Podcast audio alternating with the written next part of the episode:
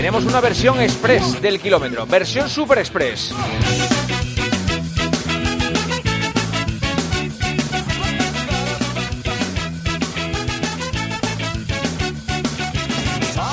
Es que no queremos molestar mucho a Chemita Martínez porque está muy, muy, muy, muy, muy lejos, muy, muy, muy lejos, en Costa Rica. Qué ganas tengo de conocer Costa Rica. Hola Chemita, muy buenas. Buenas noches, Juanma. ¿Cómo lo estáis pasando? Eh? Ya os estoy escuchando, lo estáis pasando pipa. Yo aquí pasándola vamos, no te digo puta porque no se puede decir a estas horas. Pero, ahora, ya, ahora ya está, ya está. Eh, eh, estás en la Vulcano 2021.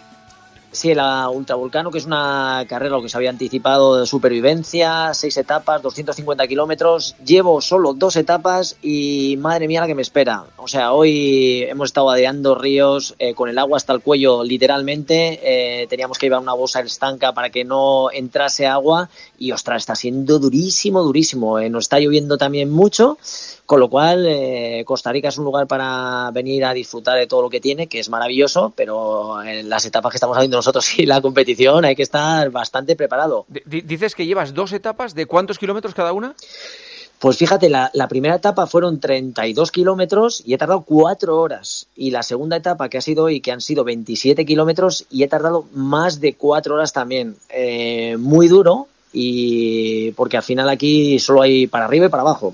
Eh, aquí lo peligroso que te salgan de momento, eh, lo más complicado ha sido cuando el médico nos dijo que teníamos que tener cuidado porque había serpientes de, de, muchos tamaños, que había mucha fauna, además de la flora, que no podíamos tocar árboles, que teníamos que tener cuidado absolutamente con toda la naturaleza porque nos puede jugar una mala pasada pero de momento bichos no he visto mucho. Miento, eh, hoy la etapa de esta mañana un escorpión eh, que me he encontrado y mm, un escorpión, pero dicen que los que hay por aquí en, Centroamérica que son un poquito como si te picase una avispa. Yo por si acaso no me he acercado demasiado. Bueno, yo, a las avispas le tengo pánico. oye, una cosa, dices que tienes que cruzar incluso ríos y todo esto. Entonces, eh, cuando mojas las zapatillas, ¿luego qué haces? ¿Sigues corriendo con las zapatillas mojadas? Sí, sigues corriendo. O sea, no te imaginas, Juanma, por dónde estamos corriendo. O sea, eh, estoy subiendo vídeos a lo largo del día con fotos donde se puede ver, pero prepárate al vídeo de mañana porque va a ser fuerte para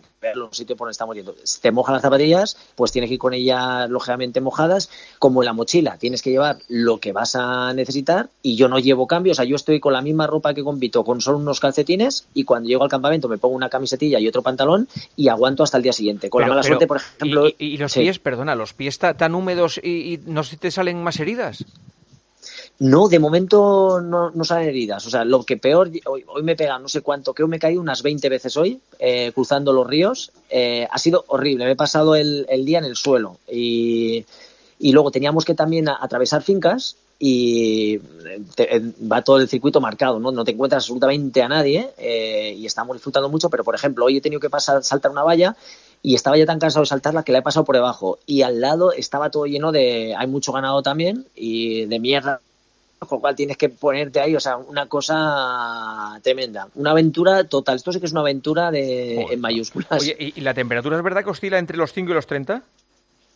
Mira, es que como estamos subiendo de eh, a 300 metros partimos, ¿no? Y subimos hasta 2000, cuando subes a mañana toca una etapa que es el bosque nuboso, que estamos eh, por una nube, entonces la humedad es al 100%, te está lloviendo, hace frío y alterna mucho entonces desde lo que estás un poco a nivel del mar a lo que hay arriba de la montaña. Y como Costa Rica lo que tiene es eh, subir bajo, no tiene, yo lo que echo de menos es un, trozo plano para poder correr, que estoy como loco por, por ponerme a correr a tope, pero toca ir muy despacito, estoy caminando bastante con bastones que se agradecen y aquí para que te hagas una idea, por la mañana van con machetes un poco para ver el circuito cómo está que esté perfectamente para que podamos, bueno, más o menos perfecto para que podamos pasar. Lo único que nos dan es, agua, la, la, organización, cada 8 o 10 kilómetros.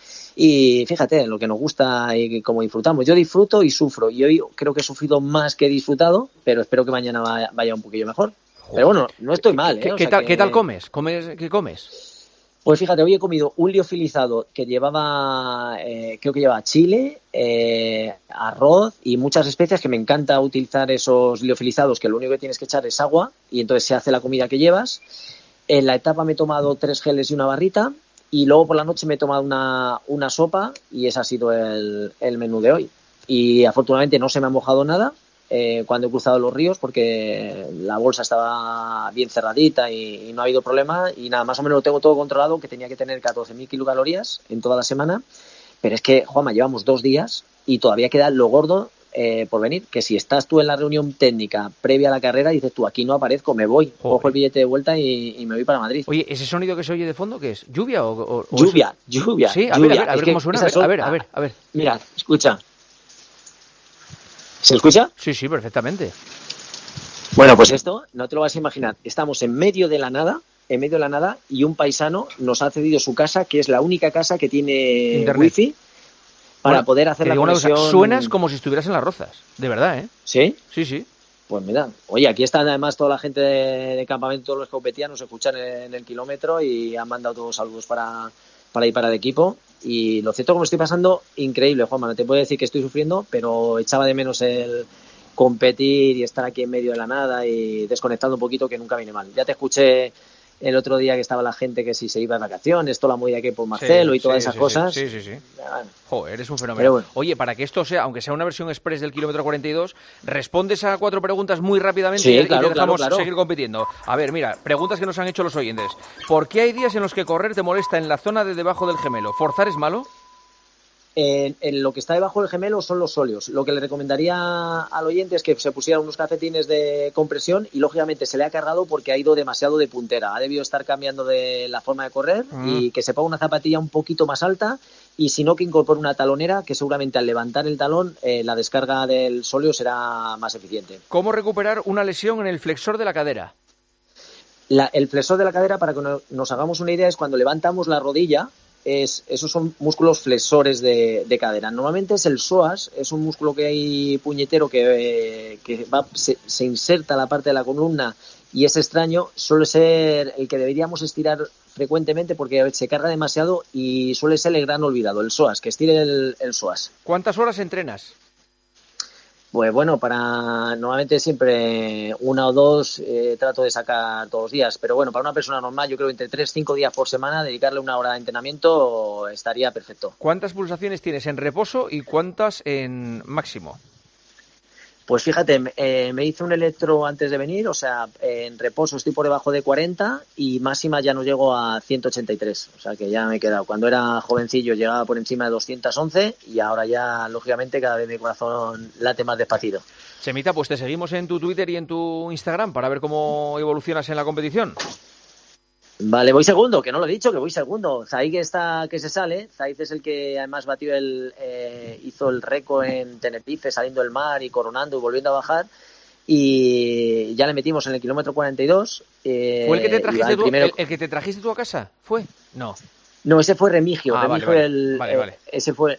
Este Zaid es, es que va en, primera posición y el tío como de momento no hay corrible, zonas que yo digo corrible, zonas que puedes correr un poquito por debajo de cuatro minutos, que es donde yo voy un poquito mejor. Y el tío va muy fuerte, así que a ver si mantengo el segundo y le doy caño un poquito, le meto más presión. Chemita, estamos contigo, te mandamos un abrazo enorme, gracias por eh, ponerte también en estas circunstancias. Un abrazo.